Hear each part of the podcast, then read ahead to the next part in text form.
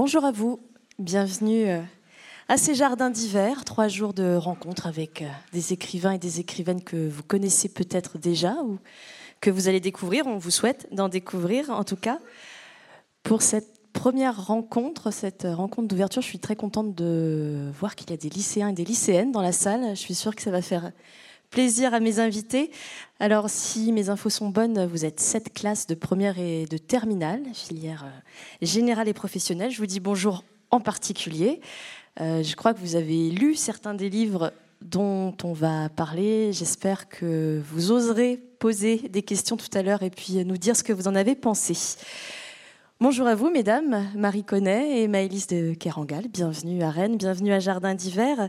Euh, Maëlys, vous êtes l'invitée d'honneur euh, de, cette deuxième édition. On en est très content.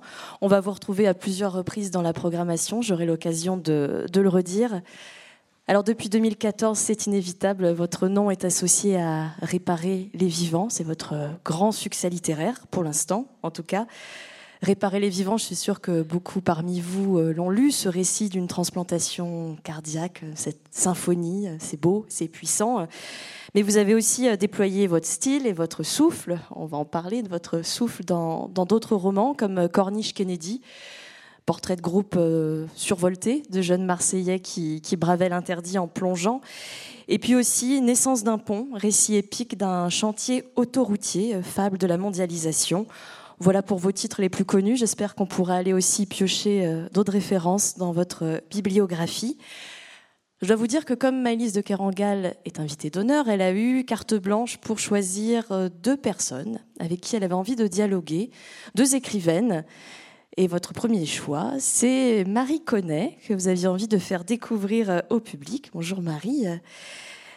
Vous aussi, vous ne manquez, vous non plus, vous ne manquez pas de souffle. C'est mieux que ne pas manquer d'air. Euh, j'ai compté en une quinzaine d'années, vous avez écrit pas loin de 30 livres.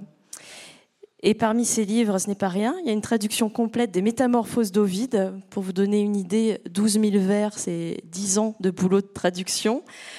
Euh, vous expérimentez beaucoup dans l'écriture, dans les genres. Vous touchez au polar, à la mythologie, à la poésie, au théâtre aussi. Et puis vous faites tout ça euh, en parallèle de ce qui a été votre activité ces dernières années, c'était l'enseignement. Là, vous avez arrêté un peu. Et vous êtes aussi très engagé dans l'accueil des migrants. Vous êtes un peu Wonder Woman, en fait.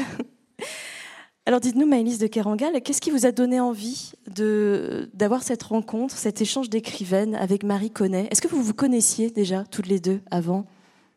Alors, bonjour. Euh, non, je connaissais pas Marie Connet que je rencontre aujourd'hui pour la première fois enfin que je vois euh, en chair et en os pour la première fois. Euh, bah, ce qui m'a donné envie d'inviter Marie Connet, c'est ses livres. Euh, tout simplement. Alors, le, ceux, que j'ai lus, bon, j'ai pas lu les 30 livres de Marie, j'apprends qu'elle en a écrit 30 là, mais tout de même, euh, Cordélia Laguerre, un livre qui s'appelait Jour de répit à Baïgori, le dernier, épopée, et puis euh, évidemment cette, cette traduction d'Ovide qui était assez merveilleuse.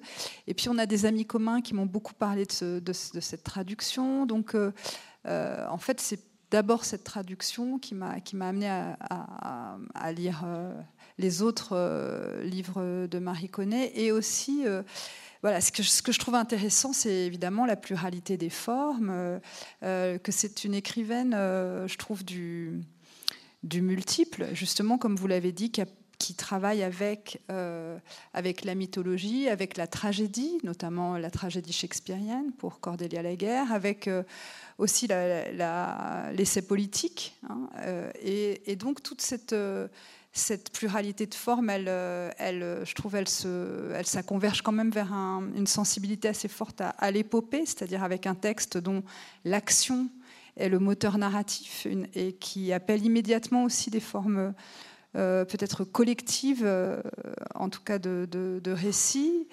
Et voilà, et, je me suis sentie assez proche d'elle sur, ce terrain-là, ce terrain d'une euh, voilà, d'une sensibilité à ce qu'il peut y avoir euh, d'épique dans euh, le, la fiction d'aujourd'hui. Et autre chose, c'est évidemment c'est l'écriture avec un,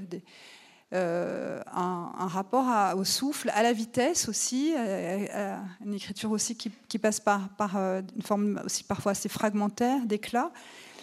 Et, justement, ce qu'on pourrait appeler, ce qui m'intéresse chez elle, et comme chez Chantal Thomas aussi, que, qui est votre deuxième invité, que je connais pas davantage, euh, peut-être un peu plus, parce que je l'ai déjà vu, euh, Chantal Thomas, mais je la connais pas bien. Euh, c'est le rapport au contemporain. Qu'est-ce que c'est qu'écrire de la fiction aujourd'hui? Qu'est-ce que c'est qu'être un auteur contemporain? Et je trouve que ce sont des femmes, et, donc Marie exemplairement, qui répondent à cette question du contemporain en justement en n'allant pas imaginer qu'être contemporain, euh, c'est être dans l'actualité. Précisément, la fiction a cela de, le roman a cela de génial qu'on peut être contemporain sans passer par l'actualité, mais plutôt en saisissant ensemble, dans un seul geste, toutes les couches du temps dans une langue.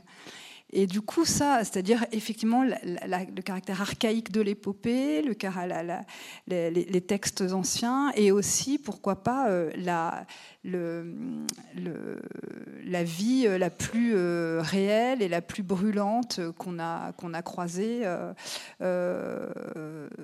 les semaines passées. Vous voyez, mais toutes les couches du temps saisies ensemble dans un même geste littéraire, pour moi, ça pourrait être euh, voilà, le fait de, donner à voir en plus toutes ces strates. Enfin, je pense pas mal à, à Cordélia Laguerre quand je dis ça, mais aussi dans le dernier épopée où il y a aussi des encarts de textes qui seraient informatifs, documentaires, dans, un, dans une narration plus épique qui euh, mobilise des tas de personnages.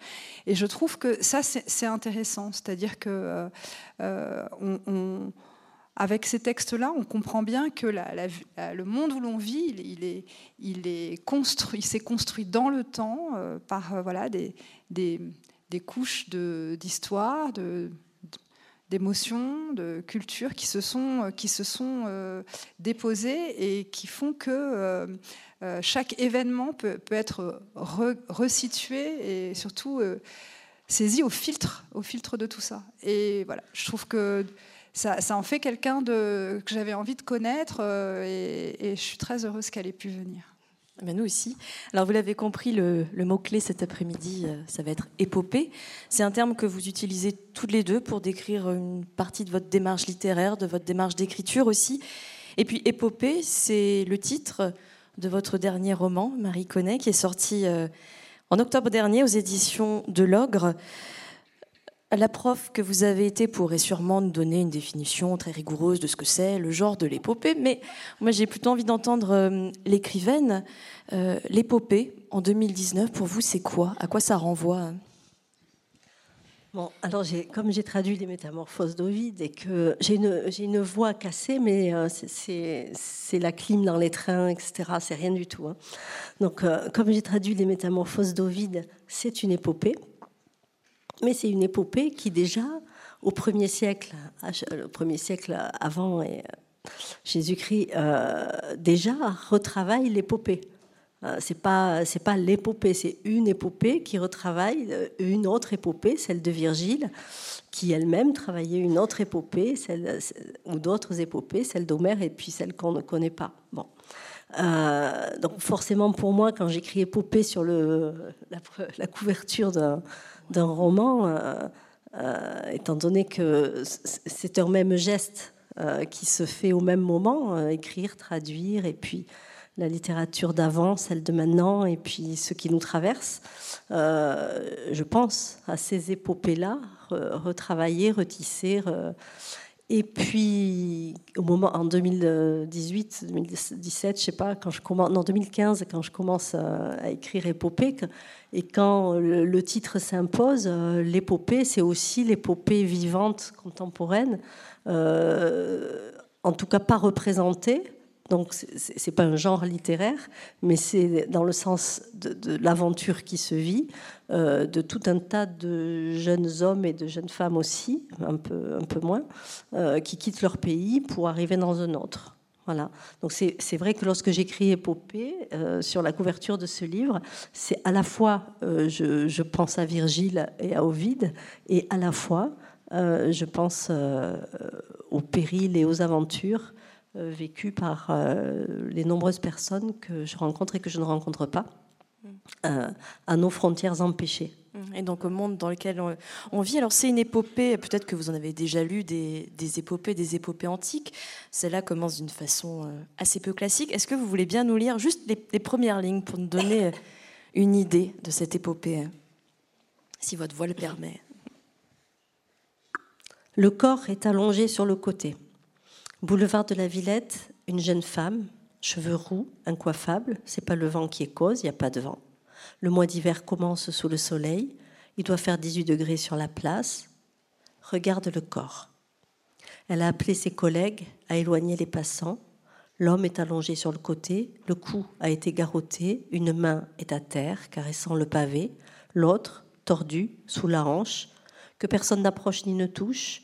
La jeune flic fait ce qu'il faut. C'était son jour de repos.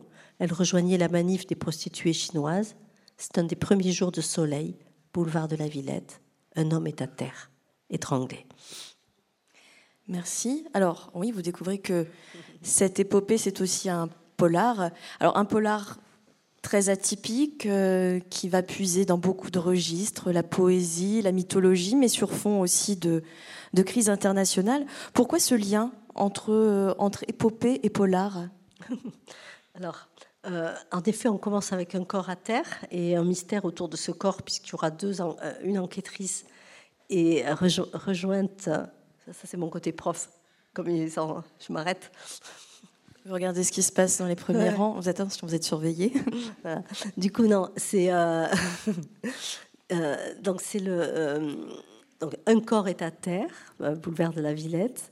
Euh, et donc, ça commence comme un polar, puisque lorsqu'il y a un corps mort, ben, on enquête. Et là, il y a une, jeune, une jeune enquêtrice qui s'appelle Zelda.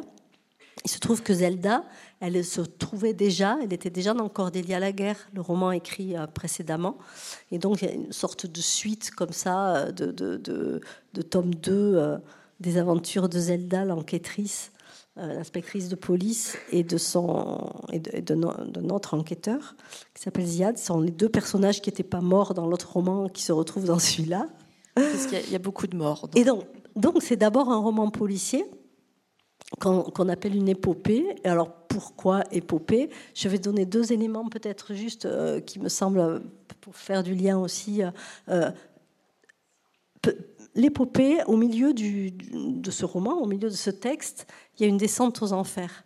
Et dans toutes les épopées que, que j'ai lues et que j'aime, on a une descente aux enfers, que ce soit euh, dans l'Odyssée, que ce soit dans Virgile, Aîné, descend aux enfers. Il retrouve son père, il retrouve Didon qui s'est tué, etc. Euh, chez euh, Ovide aussi, Orphée essaie d'aller aux enfers chercher Eurydice n'arrive pas à la, ramener. Et là, ici, on a une espèce de parodie de sauvetage d'Eurydice par un, drôle d'Orphée, euh, au milieu du livre aussi. Donc c'est simplement écrire avec ce que, ce que je lis et ce que j'ai sur la table, ce que je connais trop bien. C'est les fameuses strates dont tu parlais. Et puis après, je crois que donc ça c'est un peu pas une blague, mais enfin un clin d'œil épique. Et, ensuite, il y a peut-être autre chose de plus sérieux sur ce qu'est l'épopée, c'est qu'il y a euh, le monde des hommes et le, monde que nous vivons, et puis des forces qu'on les appelle les dieux, qu'on les appelle des voilà et, des matières et des euh, etc et des, forces qui sont euh, à l'œuvre avec ou contre les hommes qui se débattent. Voilà, là je pense que oui, Maëlys de Kerangal, euh, vous aussi, c'est un terme que vous employez, épopée. Alors peut-être d'ailleurs pour que ce soit clair pour tout le monde, dans, votre bibliographie, euh, quel livre vous mettez euh, dans la catégorie épopée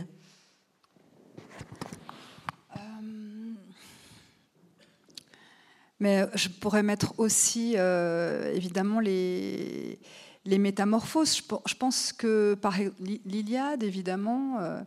mais, mais moi, je trouve que le ce qu'il y a en plus dans l'épopée, c'est aussi un, rapport euh, au chant.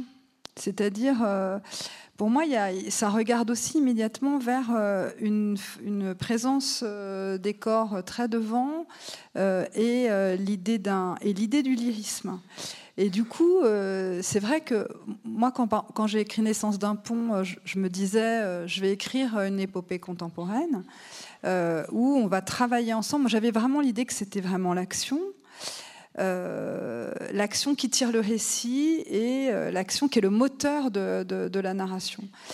Et de fait, dans mon dernier roman, Un monde à portée de main, qui commence, commence par une descente, et tout se passe, euh, cette espèce de descente aux enfers de l'héroïne, elle a lieu rue du métal, enfin, qui fait évidemment penser aux, forges de, de, Vulcain.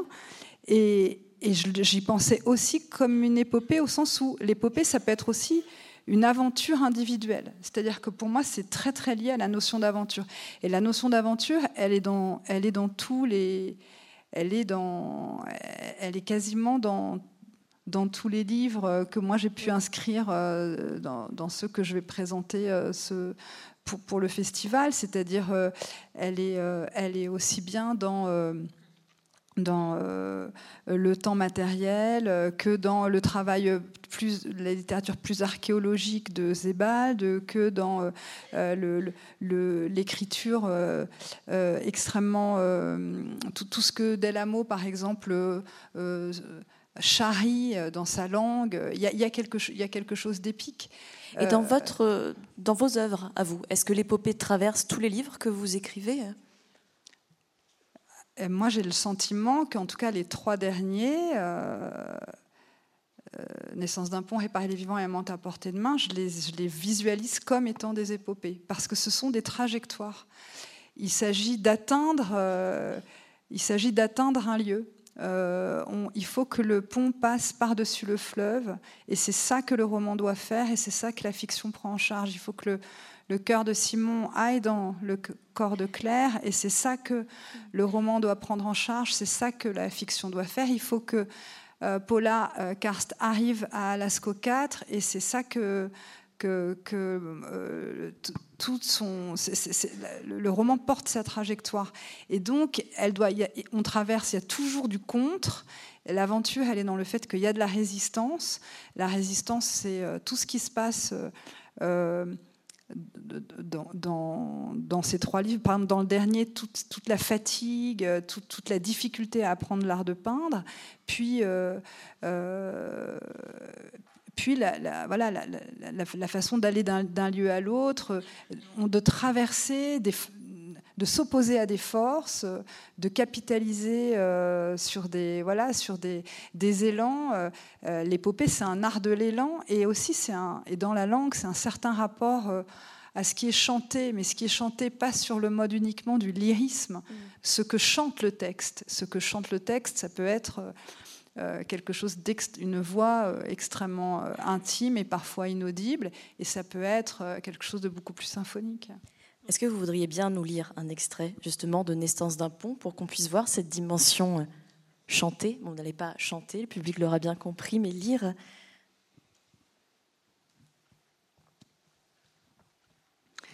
En quatrième semaine, les plongeurs débarquent. Ils sont une cinquantaine. Leur aura les précède, panache d'admiration angoissée, et quand ils descendent des vannes noires de la Deep Sewer Company, sautant de l'habitacle les uns après les autres par bons souples exécutés à intervalles réguliers, des commandos de marsouins en opération, on scrute leur visage couleur savon de Marseille, leur visage héroïque. Après quoi leur réputation fend la foule des ouvriers massés sur leur passage. C'est le partage des eaux. Eux s'avancent à pas lents, décontractés, de grands sacs de sport pendus à l'épaule. Parmi eux, les scaphandriers surtout ramassent la mise. Créatures amphibies vingt mille lieues sous les mers, ils coudoient les murènes barbares, les poissons dragons et les poissons lanternes, frôlent les méduses égarées en migration vers la surface, caressent le ventre des cétacés et tirent les moustaches des phoques, s'aveuglent du plancton en suspension dans les trouées de lumière, s'émerveillent du corail, collectent des algues étranges. Ouvriers multiplatines, ils marchent pieds lourds et casqués à même l'écorce terrestre, un narguilé leur tuyautant depuis la surface de quoi respirer. Les hommes grenouilles, eux, plongent pieds palmés, une réserve de gaz ad hoc accrochée dans, dans le dos.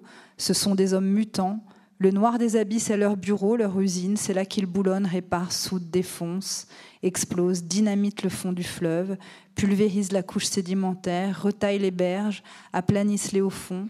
C'est là qu'ils assistent les opérations de forage, lancées par des ingénieurs au sec, activant en surface un système satellite apte à intégrer la moindre incidence de la courbure de la Terre sur le travail à accomplir. Ils en contrôlent la précision inouïe.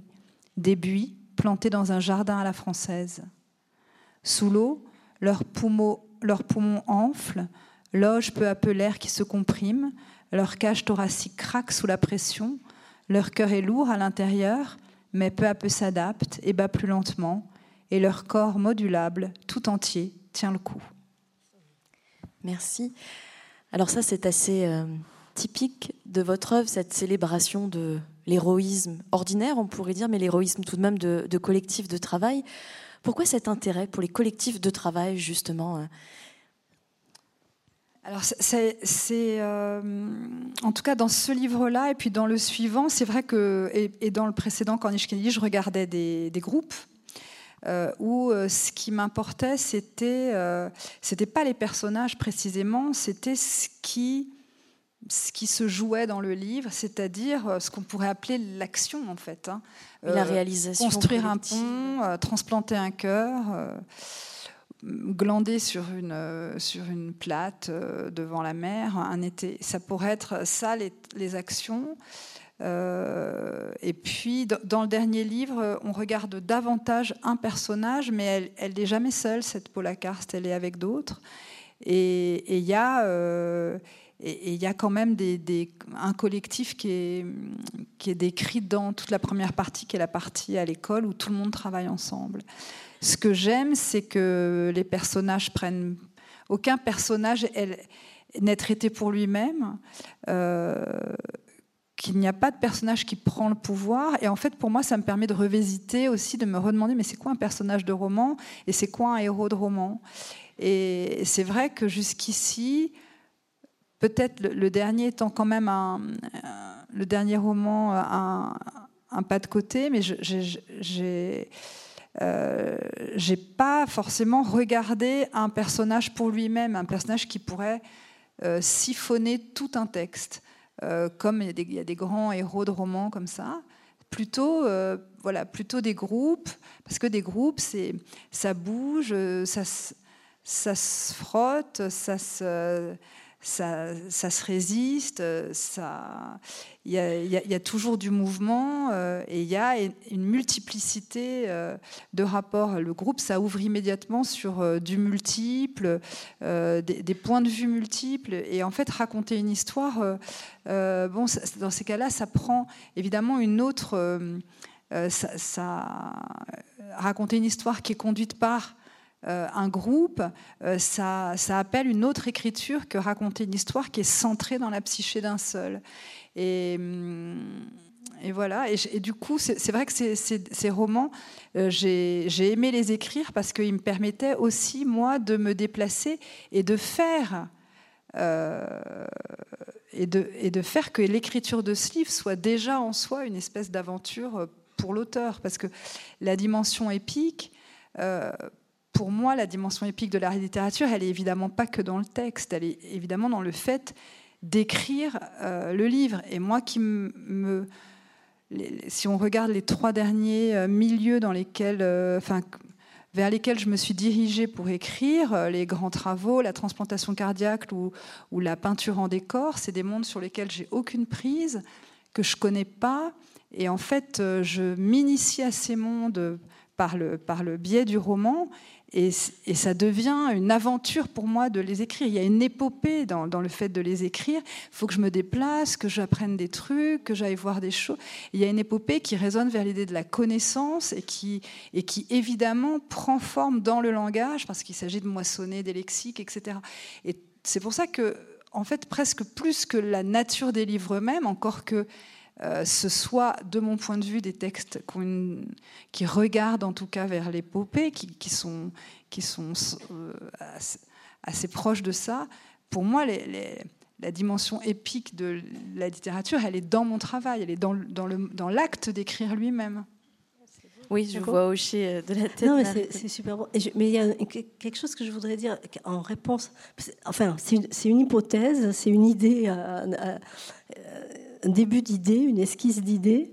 quand tu dis. Alors, c'est collectif, c'est le personnage collectif, le personnage multiple et l'héroïsme collectif, comme ça, dans la naissance d'un pont, dans réparer les vivants aussi.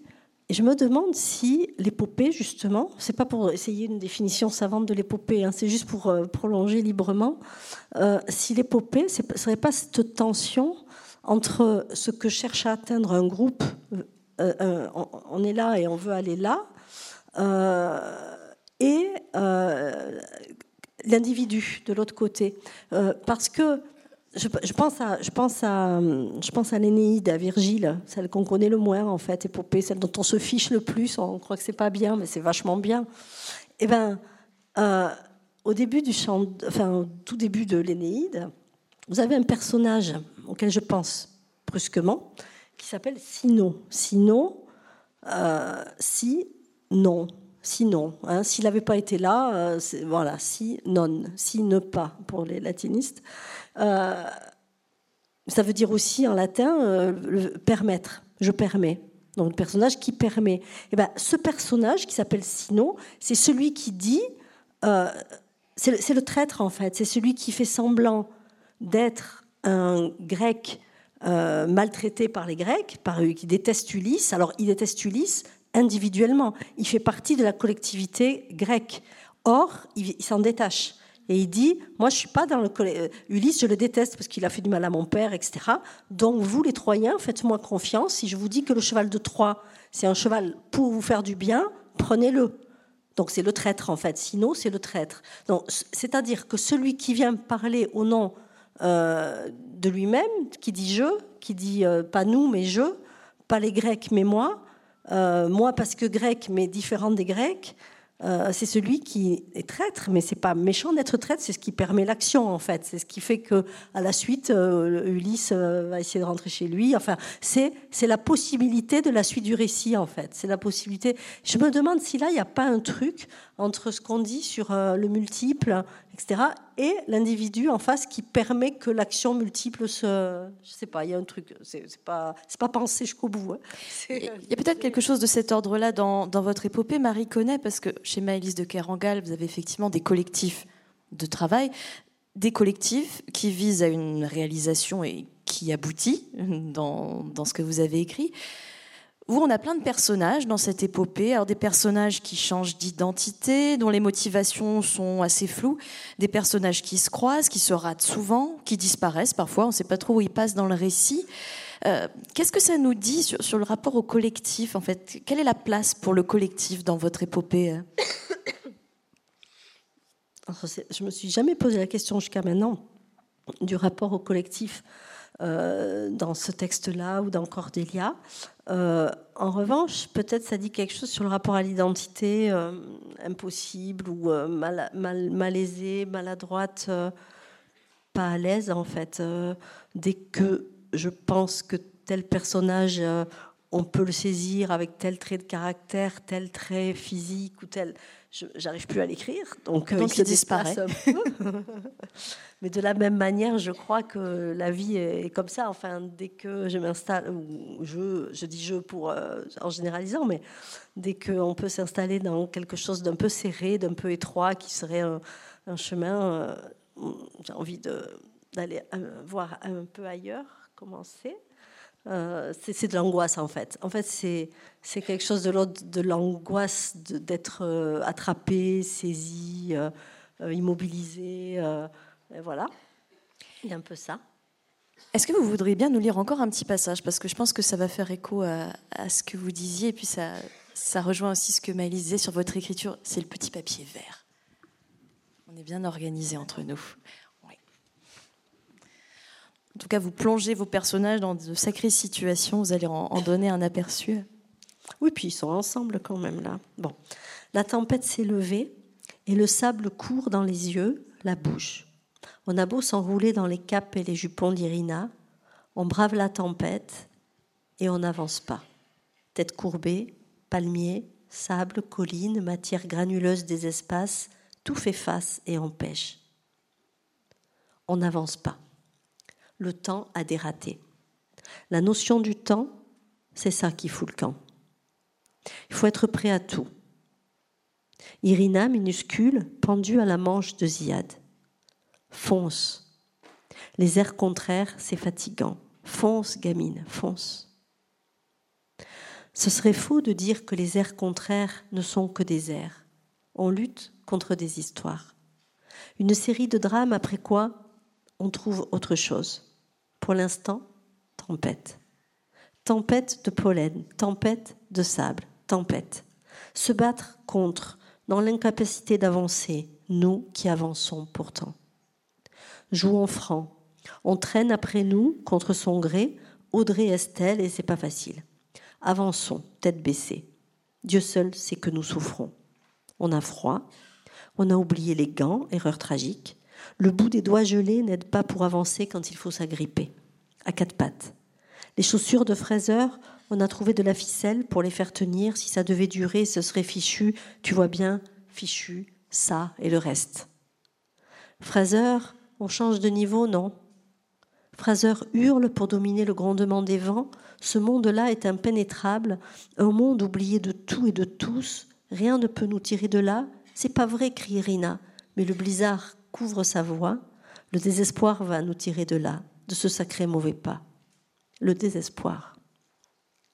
Rien, pas le moindre arbre. Cette fois, c'est sur nos forces qu'il faut compter. Ni les forces envoyées du fond du Styx, ni les ruses ne servent. C'est pas une question de niveau. Rien à faire, foncer tête baissée, oreilles gelées, on a tellement mal. On peut toujours aller plus loin dans le mal, on y va. Oui, là, je crois qu'il y a une différence assez importante entre vos épopées à toutes les deux. En tout cas, c'est une hypothèse de ma part. Là où vos personnages, Maëlys de Kerangal, sont pris dans des situations qui les surpassent, qui sont plus grandes qu'eux, vous, vos personnages euh, avancent à l'aveugle en permanence. Ils sont un peu, ils sont un peu perdus dans, dans le monde dans lequel ils vivent. ils n'y arrivent pas. Oui, en plus, euh, les réalisations chez vous aboutissent. Le, pont tient la route, la transplantation cardiaque a lieu. Vous, il n'y a, pas, a pas de vainqueur dans vos épopées, il n'y a pas de solution. On est dans le brouillard et dans la tempête tout le temps. Alors peut-être que la seule victoire, ou le seul vainqueur, ou la victoire, c'est euh, de faire quand même alors qu'on n'y arrive pas. C'est le désespoir qui nous sauve de là, c'est ça hein, ce qu'il dit. Mais euh, bon, c'est toute petite, toute minuscule euh, c'est vrai que, alors, pour, dire quelque chose d'un peu plus optimiste ou de manière plus euh, joyeuse, c'est que euh, le monde dans lequel évoluent tous ces personnages-là, il est impénétrable, il est opaque, il est indéchiffrable, on comprend rien.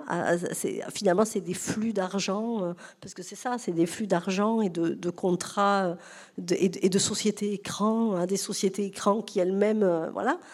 Et on a des personnages qui sont euh, pas au ras des pâquerettes, mais dessous, euh, c'est-à-dire dans la tempête, dans les tempêtes, qui sont bien bien contemporaines et qui euh, essaient de se dépêtrer de ça et n'y arrivent pas. mais en revanche, ils y sont. Ils y sont pour de bon en tentant une souvent c'est un peu raté, mais en tentant une interprétation et un déchiffrement malgré tout du monde indéchiffrable dans lequel ils sont pris. Oui, puisque le terrain de votre épopée, c'est le monde, vaste ambition. Euh, vous, Malice de Kerangal, dans un petit livre qui s'appelle À ce stade de la nuit, euh, vous racontez être dans le train et avoir ce rêve, c'est quand vous êtes dans le transsibérien, le rêve d'écrire un jour un chant du monde. Euh, est-ce que ça, c'est une définition de l'épopée, d'avoir cette ambition de, de, dire le monde dans, dans lequel on vit? Moi, j'aspire quand même à être contemporaine, comme euh, donc ça pourrait vouloir dire le voilà de donner une de, parler du monde dans lequel je vis. Euh, après, je, pense aussi que pour revenir encore sur cette histoire d'épopée, je pense que c'est quand même des textes où la la matrice articule toujours, un peu comme disait Marie, euh, un lien entre l'individu euh, et sa, communauté. Et moi, je voyais bien que hum, c'est toujours, euh, ça passe toujours par un, apprentissage, ça passe toujours par un travail qui, qui est de l'ordre de la connaissance. Alors, dans le, dans le champ du monde, pour, pour, moi, ce qui serait le champ du monde, ce ne serait pas évidemment qu'enchanter la, la, la, force, la beauté ou les réalisations, mais aussi euh, essayer d'aller justement euh, en, formuler les énigmes, les questions. Euh, moi, je pense que c'est ce que je découvre un peu quand je regarde les livres que j'ai pu écrire, c'est qu'en fait, ils, ils, essayent quand même toujours de, en tout cas, par exemple, dans Naissance, dans, dans Réparer les vivants, c'est quand même la question qui est posée, c'est quand même comment est-ce que l'on remet le corps d'un seul à une communauté? Comment est-ce qu'on déprivatise un corps pour permettre euh, que, que d'autres corps se réparent? Euh, dans, dans, le dernier livre, il y a cette idée vraiment de déchiffrer euh, des surfaces du monde qui sont euh, le répertoire de formes qui sont dans la nature, les marbres, les bois. Euh, il y a l'idée d'un travail assez modeste, assez patient. C'est pour ça que je sais pas, je dirais pas que ces personnages sont des vainqueurs, mais je dirais qu'en même temps, ils sont toujours tenus quand même par une, par une action. Et c'est vrai que moi j'ai vraiment le sentiment d'écrire des livres d'action. Alors est-ce que c'est c'est ça chanter le monde je ne sais pas, ce que j'aimais bien dans, dans, ce, dans ce moment euh, de, à ce stade de la nuit, c'est de. Je faisais référence, je crois, au texte de Bruce Chatwin qui s'appelle Le chant des pistes, qui est un texte euh, qui, en fait, pourrait se penche sur une très vieille forme d'épopée chantée chez les aborigènes d'Australie, où la, l'identité euh, euh, du membre d'un clan, l'identité du clan passe par la possession d'un chant qui est un chant des noms, en fait d'un chant des toponymes. Et finalement, on a même pu dire que si on rassemblait euh, toutes les pistes chantées des clans aborigènes australiens, on pourrait avoir une carte topographique de, l'Australie, tellement ces, ces, chants sont précis, tellement la toponymie est précise. Et après, pour moi, voilà, dans, le, dans le champ du monde, il y aurait peut-être le champ des noms, parce que pour moi, c'est très important euh, la, question de la nomination. Euh, je, suis, je, suis, très euh, intéressée par cette question-là depuis longtemps. Je suis en train de me dire quelque chose par rapport à, à ce que tu disais tout à l'heure, que l'aventure, elle n'est pas seulement dans le livre, mais elle est aussi dans toi qui écris le livre, puisque tu vas vers les, les, objets d'étude qui sont des mondes à chaque fois il y a autre chose aussi, euh, ça passe par l'anecdote, mais c'est pas du tout anecdotique. C'est que, par exemple, Réparer les vivants, c'est un livre qui, au-delà de nous, nous lecteurs, il y a des lecteurs pour qui ce livre a eu un impact ou euh, un effet immédiat sur leur réel et sur leur, euh, leur après. C'est-à-dire, je donne un exemple qui est arrivé il n'y a pas très longtemps d'une famille euh, qui a mon âge, un couple qui a mon âge qui vient de perdre leur, euh, leur fille qui a 16 ans, 17 ans, d'une mort cérébrale. Et ils avaient lu le livre avant, c'est des lecteurs. voilà. Et ça veut dire que je raconte évidemment pas ça pour faire. voilà. Mais en, fait, leur, ce qu'ils ont fait, les décisions qu'ils ont prises par rapport aux organes euh, de, leur, de leur fille après, euh, a immensément dépendu du fait qu'ils avaient lu ce livre à sa sortie. Et, ça a beaucoup compté dans leurs décisions, dans leur récit. Je veux dire, qu'à la, fois que le, jeu qui écrit, que le lecteur qui reçoit et que ce qu'il y a dans le livre, ces trois choses-là, ces trois instances-là soient ensemble dans l'aventure. C'est ce que, en fait, c'est ça, c'est ça c'est ça, je sais pas ce que c'est. C'est ça le creuset épique, voilà. Mais d'ailleurs, c'est Orphée, hein, c'est Orphée qui chante les histoires d'amour à des gens qui sont malheureux d'amour, alors que lui-même vient de perdre son amour. Hein. C'est exactement ça. Donc c'est les trois instances qui sont là, et je sais pas. Est-ce que vous y pensez, ces effets de réel potentiel dans l'écriture? Parce que vous dites des choses fortes quand même sur euh, le collectif, le rapport entre l'individuel et le collectif. Il y a une dimension politique dans l'épopée aussi. Est-ce que vous avez hum, en tête un rôle pour vos lecteurs et vos lectrices quand vous vous lancez dans une écriture épique? Alors, moi, je me suis jamais posé, en tout cas, euh, la question euh, du espèce de retour du réel dans la réception du livre. et d'ailleurs, je pense que c'est pas pas du tout la bonne la bonne méthode parce que dans à ce moment-là, ça voudrait dire que euh, on écrit euh, pour euh, apporter une réponse à une, voilà, un, problème, etc. Alors que c'est vrai que moi, je pense que le, le travail, mais ça, tout le monde s'accorde, c'est vraiment de formuler la question, c'est-à-dire de trouver la forme de la question. Mais tout est dans le mot forme. Mais en revanche, non, évidemment que moi j'ai été surprise par le fait que ce, livre est un, est un impact, enfin en tout cas, euh, et je ne l'ai pas été quand l'ayant lu, les gens m'ont dit bah, je ne m'étais pas posé la question, je me la pose, ce qui est un premier retour.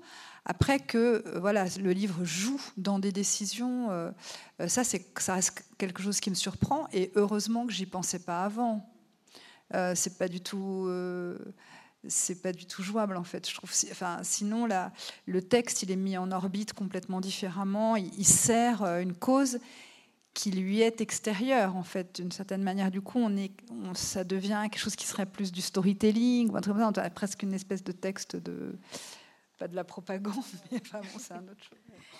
Vous avez parlé de la langue tout à l'heure, c'est vrai que c'est un aspect important. Je pense que ça s'entendait euh, dans, l'extrait que vous avez lu, Marie Connet. Il y a cette question d'aussi comment on raconte l'épopée. Euh, on a bien entendu euh, l'ambition littéraire qui est la vôtre et toute la réflexion qu'il y a derrière. Est-ce que la langue telle qu'elle existe, telle qu'on la pratique, vous suffit Ou est-ce que dans l'épopée, il y a aussi envie d'aller explorer, de chercher autre chose, d'inventer mais pas de manière consciente en tout cas. Je me dis pas oh la langue ça me suffit pas et non, je sais pas. Je, je crois que j'ai des habitudes maintenant. Alors bon, beaucoup d'habitudes de, de, de, traduction. Alors euh, il y a quelque chose comme ça qui de qui du latin est arrivé vers moi, mais euh, sans même que je me rende compte, à force de décomposer, parce que pour traduire du latin, pour ceux qui ont traduit du latin bah, ou du grec ancien euh, ou d'autres langues à, déclinaison, probablement c'est la même chose. Euh, mais c'est encore plus vrai pour les langues euh, qu'on dit des langues muettes ou mortes, c'est pas comment on dit, anciennes en tout cas. Donc on, met on sépare, hein, voilà le sujet, voilà l'objet, voilà le verbe, bah, tout ça est, tout ça un peu mis, est, ordonné, est classé, et puis après on rassemble. Donc ça fait c'est une sorte de travail de, d'éloignement de, soi pour, euh, pour se réapproprier les choses dans un autre ordre, enfin en tout cas. Euh, et peut-être que après, euh, sans vraiment me rendre compte dans, dans l'écriture presque quotidienne, quelque chose de cet ordre-là se, met en place de soi-même en fait. Mais c'est pas une quête de de, langue euh, qui soit une langue autre ou que la langue n'y suffirait pas, etc. Peut-être que là où je me rends compte, où je peux me rendre compte grâce à la question que quelque chose ne suffit pas, non, je me rends compte que ça ne suffit pas davantage euh, dans les limites de ce que je disais tout à l'heure. Voilà, un personnage qui serait tracé comme ci, comme ça, et je m'ennuie immédiatement. Ou une phrase qu'il faut finir, des fois ça m'ennuie aussi. Donc elle peut, elle peut. Bon, j'espère que c'est pas un truc et que c'est pas un truc, voilà, c'est pas un truc dont j'abuse non plus, mais elle peut ne pas, ne pas se terminer parce que, voilà, ça serait euh, autour de l'ennui que, que, que, voilà, ça me suffit pas quand je m'ennuie, mais c'est tout ce que je sais. Qu'est-ce que vous avez ressenti, vous, Maëlys, en lisant Épopée Parce qu'il y, y a quand même, vous avez évoqué la mise en page euh, assez inédite avec ces paragraphes qui sont en marge du texte principal et qui sont des sortes de bruits du monde qu'on reçoit. Euh, il y a aussi ces, sortes de petits poèmes euh, haïkus. Il y, a beaucoup quand même de, de formes auxquelles on est assez peu habitué, auxquelles je suis assez peu habituée en tant que lectrice. Bah, on est, c'est un foisonnement, euh, un foisonnement de formes mm. et qui crée quand même euh, aussi des, un système d'écho. Enfin, moi, j'ai eu le sentiment. Euh, je comprends très bien que Marie dise que la, la recherche d'une autre langue soit pas ce qui motive l'écriture. Euh, pour autant, euh, quand on regarde son travail, on voit bien qu'il euh, y, a un remuement permanent du langage, il y a une façon de, pas euh, écrire comme si les phrases allaient de soi, d'être un peu dans le, dans le contre, dans la. Mais, mais moi, par ailleurs, par rapport à ce que vient de dire Marie, moi, je défends aussi quand même l'idée d'une. D'un désir de d'autres langues. Enfin, en tout cas, moi, c'est quelque chose qui me, qui, pour moi-même, euh, me touche beaucoup. C'est-à-dire que je, j'ai l'impression, euh, ce que je recherche, c'est quand même une, espèce de traduction de mon français dans une autre langue. Parce qu'en fait, moi, je ne parle pas comme j'écris, et cette euh, et cette autre langue, qui est celle avec laquelle j'écris mes livres, euh, elle est quand même l'objet d'un euh, travail et aussi il y, a un désir de, de, de sondement, d'archéologie, de, de, chercher. C'est à la fois une, une, de descente profond. Il y a un désir en tout cas de changer d'échelle. Je, me je me disais vraiment récemment que euh, mon idéal, ça serait de descendre très très très très très très très bas dans la langue. Vraiment. Ça, veut dire quoi descendre très très très bas dans la langue? Eh ben, ça voudrait dire, euh, euh, si on prend l'analogie cartographique d'être à l'échelle d'une carte d'état-major ou d'une carte de topographique, c'est vraiment en termes de, de précision, d'être à un degré, d'être si près du sol que c'est un endroit où justement il y aurait les, noms des champignons et les noms des mousses. C'est un endroit où on n'est plus très nombreux, où il y a pas mal d'espace, mais si c'est un endroit où on est très très très bas, c'est-à-dire pas dans une espèce d'échelle très commune. Après, on peut être très haut aussi. Hein, euh, ce que je dis souvent, London, Tokyo, New York et tout, bon, on voit d'autres choses. Moi, là, en ce moment, j'ai envie d'être. Et c'est. Euh, euh, et c'est un travail aussi de, creusement et de, précision. Et ça, c'est aussi le désir d'entendre autre chose, d'entendre ce qu'on n'entend pas ou d'entendre ce qui est entre les mots, etc. Et, moi, par, par moments, je, je, vois bien que j'instaure une forme de tension. Euh, même si, euh, en termes de pratique, je fais pas de, premier, je fais pas de brouillon et je fais pas de premier jet. En même temps, j'écris assez lentement parce que je, vois bien que tout, tout, est quand même sous tension. Il y a quand même l'idée d'un autre plateau de langage.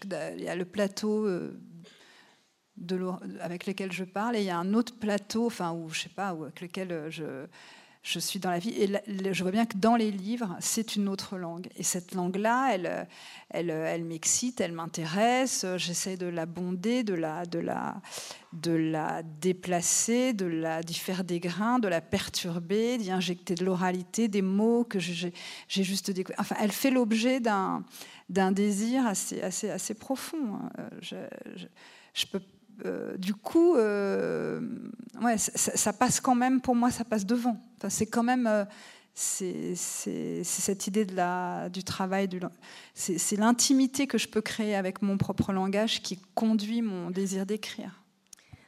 Et est-ce que euh, le, descendre plus bas dans la langue, ça va pas avec la nomination, avec ce que tu parlais tout à l'heure ouais, C'est pour ça que je parlais des noms des champignons. Non, mais c'est vrai, bien sûr, parce que là, dans le dernier euh, livre, alors bon, c'est un rapport euh, au nom propre. Par exemple, ça serait l'image de la carte où il y a le nom de la personne qui vit au carrefour, le nom de l'arbre, le petit banc, etc. C'est-à-dire que c'est un, rapport au monde où on est dans un presque à échelle 1, c'est-à-dire on n'est plus du tout en surplomb de rien, mais même par rapport à son sujet, on est complètement sur, on, écrit sur un plan d'immanence. C'est comme si on était euh, vraiment à échelle 1. Et ça veut dire aussi que euh, c'est pour ça que euh, la, la, précision, elle m'intéresse. Elle m'intéresse pas comme euh, objet savant, enfin aller chercher le petit mot bizarre et tout.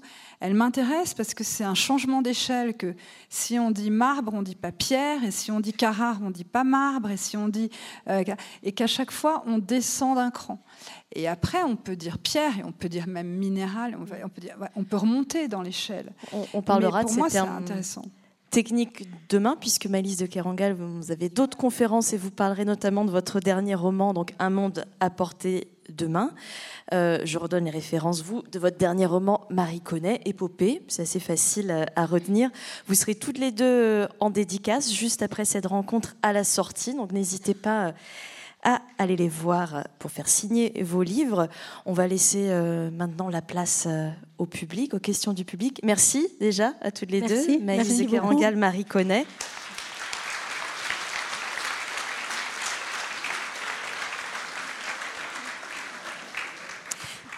Elles ont beaucoup de choses à, se dire, je crois.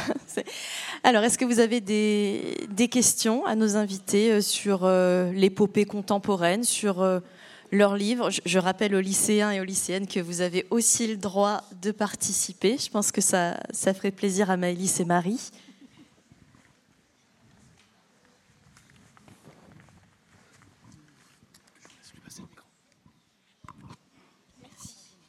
Euh, bonjour, euh, j'ai une question. Euh, dans un monde à portée de main où réparer les vivants, vous accordez une grande importance aux gestes, aux gestes de l'artiste ou du chirurgien qui recompose, reconstruit, qui redonne vie qui crée finalement. Quel rapprochement y voyez-vous avec le geste de l'écrivain?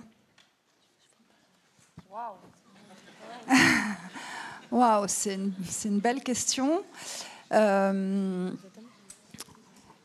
alors, ben, j'y vois l'idée, alors dans le, dans le, euh, cette attention au geste, c'est une, attention au corps, et c'est, pour moi, c'est toujours replacer euh, le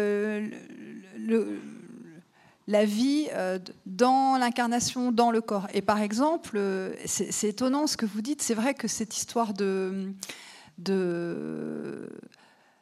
des gestes du chirurgien, des gestes de la réparation, comme vous voulez dire, ou, celui de la peinture.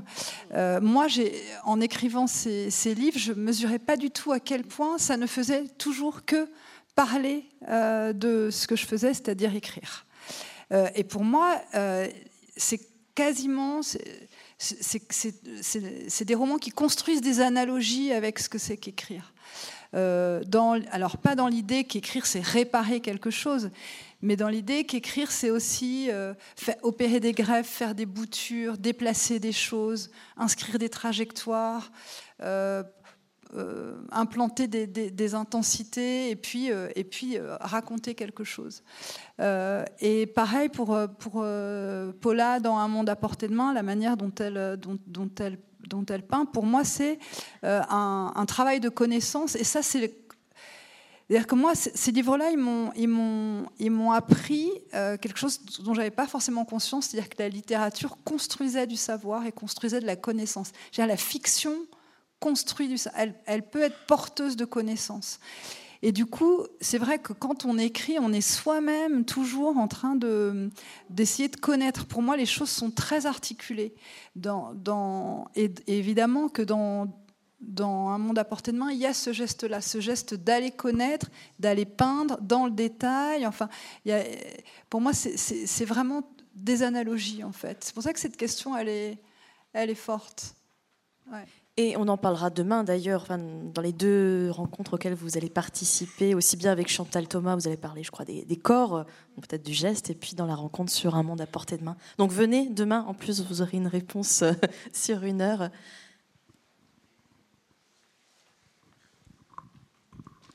Alors, il y a une autre intervention. Oui, euh, d'abord, je voulais, je voulais remercier Maëlys d'avoir invité Marie Connet, parce que je trouve que c'est un, geste assez fort euh, tu es un peu moins connue, Marie, dans, dans, le travail. Je, trouve que c'est souvent les rencontres, c'est des rencontres euh, dans le milieu littéraire je connais un petit peu, des fois de connivence ou de même niveau, où on se renvoie des fois à l'ascenseur. Donc je, je tenais à, te remercier, Maëlys, pour ce geste que tu fais. Et je voulais revenir euh, au travail de, de Marie sur un point moi, qui, qui m'intéresse. Là, on était un peu dans l'écriture, la dynamique, le rythme, le style, c'est important, mais je trouve que ce qui fait ton essence, justement, peut-être même que du coup, c'est anti-l'épopée, puisque c'est plutôt du côté des vaincus, c'est ton travail d'écriture sur euh, sur euh, bah, ceux qui sont vaincus. Tu es pas la seule, Marie, mais aussi sur euh, le déshonneur qu'on fait assumer aux classes laborieuses ou ceux qui sont vaincus ou que les puissants assument directement. Je pense à deux textes de toi que moi je trouve vraiment magnifiques sur un autre humanité et puis le livre. Alors le titre est magnifique, tu vois, il va m'échapper, mais non, les mots du récit, qui est un titre merveilleux où tu parles de ce qui se passe devant devant les tribunaux et les mots employés par les juges notamment pour euh, pas pour s'intéresser à ce que les, les, les, gens ont traversé, mais simplement pour, pour les renvoyer à une sorte d'indignité qui fait mais comment font les gens dans votre pays qui sont plombiers, notamment, je crois que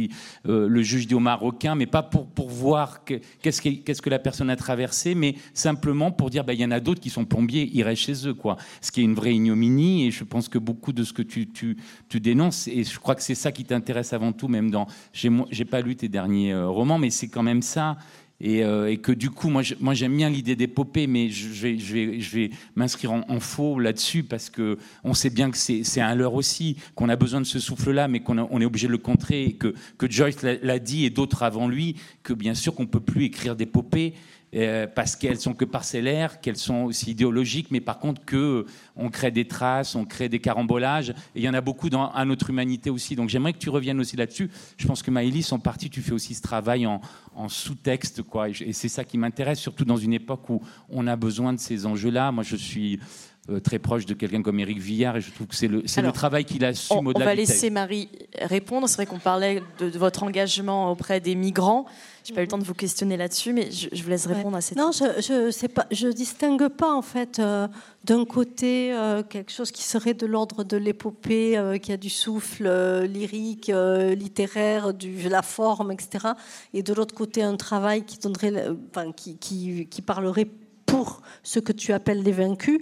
Euh, d'abord parce que euh, je ne sais pas qui est vaincu dans l'histoire, hein. je ne suis pas sûre. Je crois que si on est vaincu, on sera tous vaincus, euh, tous ensemble. donc déjà, ça, je... Et après, qu'est-ce que... Ben, je me rappelle plus ce que je voulais dire. Je voulais dire quelque chose, mais j'ai oublié, je le perds.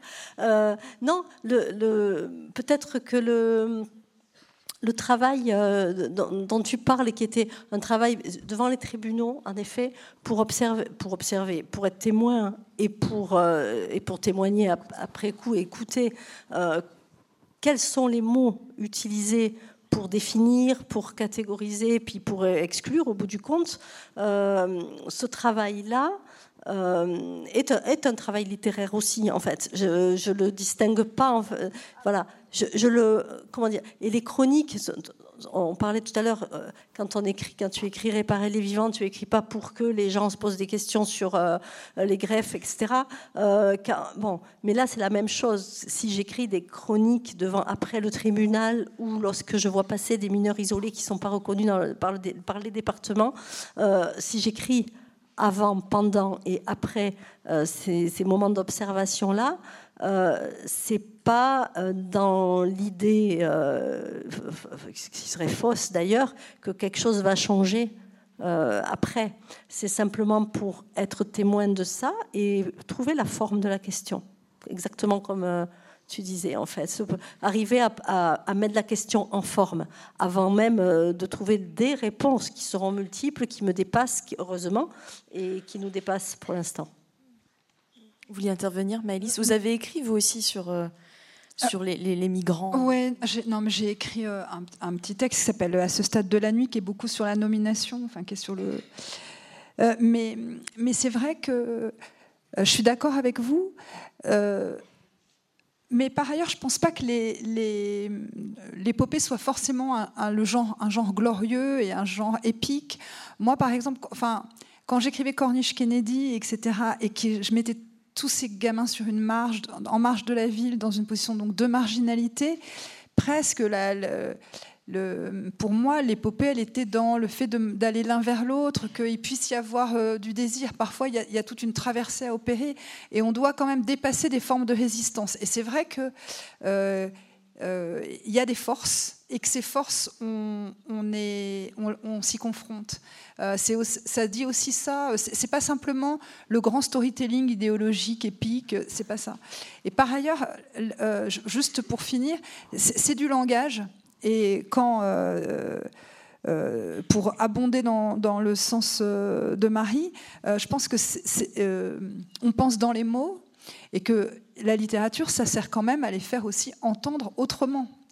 Et que quand, euh, notamment sur les mots du récit, mais aussi dans Jour de répit à Baïgori, tout le travail sur euh, justement une façon euh, d'éclaircir, éclaircir le, langage pour en faire valoir l'ambiguïté. Ça, c'est un travail que je trouve qui n'est pas forcément à rebours d'un geste d'aventure. Ça peut être l'aventure littéraire de toute une vie, hein, cette aventure-là, non?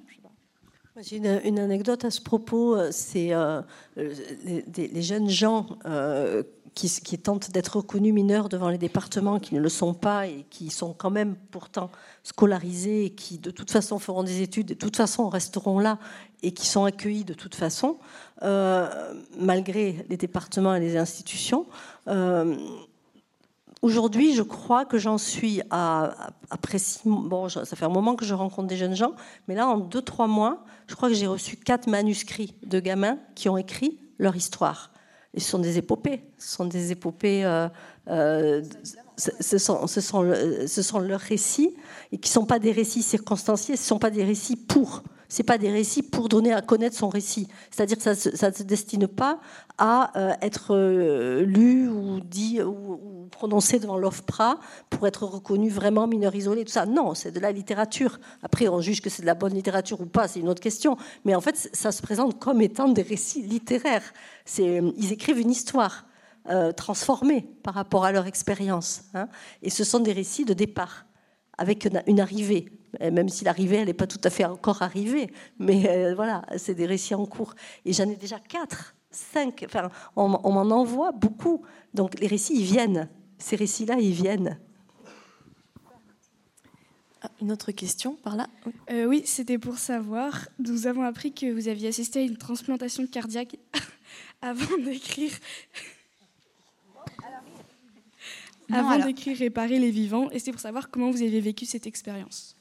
Alors, j'ai pas, euh, j'étais, euh, j'ai pas euh, assisté à cette transplantation avant d'écrire le livre.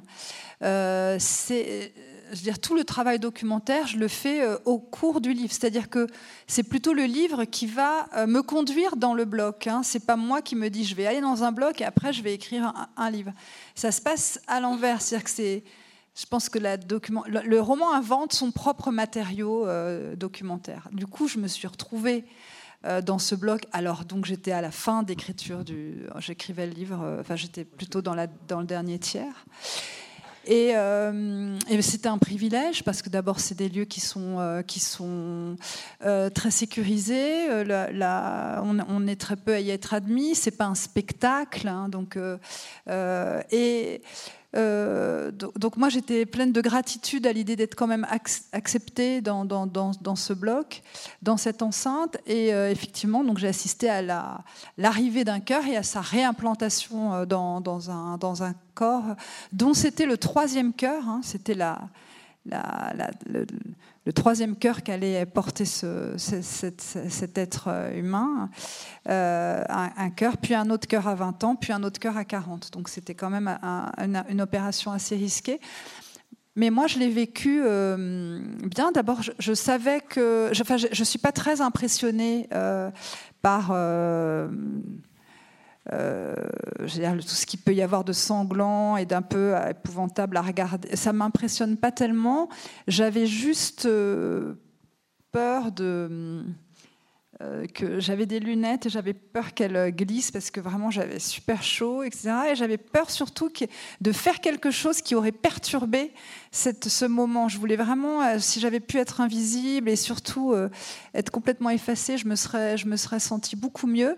Mais voyez, j'ai ressenti une, curiosité immense pour l'intérieur du corps humain, justement. C'est-à-dire l'idée d'avoir accès à ce qu'on ne voit jamais, euh, tout d'un coup, je me suis dit waouh, je vais voir euh, un cœur, un cœur, un cœur battant, un cœur en J'étais quand même euh, assez, c'était assez hallucinant comme moment. Et puis ça a duré toute la nuit. Et voilà, donc ça a été, je pense, assez, assez important pour le livre, mais, mais pas complètement, parce que l'opération que je n'ai pas vue, celle du prélèvement, est celle qui est la plus développée dans le texte. Donc voilà.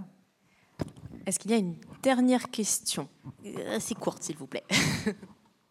bonjour. Alors en classe, nous avons évoqué l'idée que l'écriture descriptive que l'on retrouve dans votre roman de Réparer les vivants puisse faire écho aux vagues qui rappellent euh, donc les surfeurs ou au battement d'un cœur. Et euh, je me demandais si c'était bien l'effet que vous recherchiez ou s'il y en avait un autre.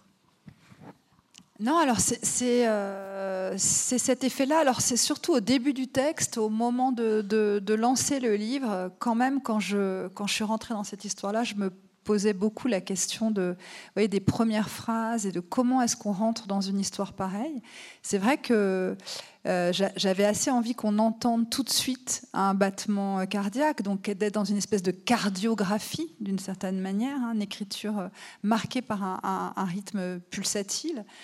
Et puis, euh, c'est vrai que ça a rencontré cette histoire de vague. Et pour le coup, la vague a, hum, résorbé, a ressaisi absolument tout ce que je pouvais euh, dire dans ce livre. C'est-à-dire, c'est la vague de la lecture, c'est la vague de l'émotion, c'est aussi cette vague, elle, elle, va, elle va se déployer jusqu'au rivage et il va falloir que la, narration tienne jusqu'au rivage. Et le rivage, en l'occurrence, c'est le corps d'une traductrice. Donc, euh, pour moi, cette vague, elle, elle ressaisissait tout.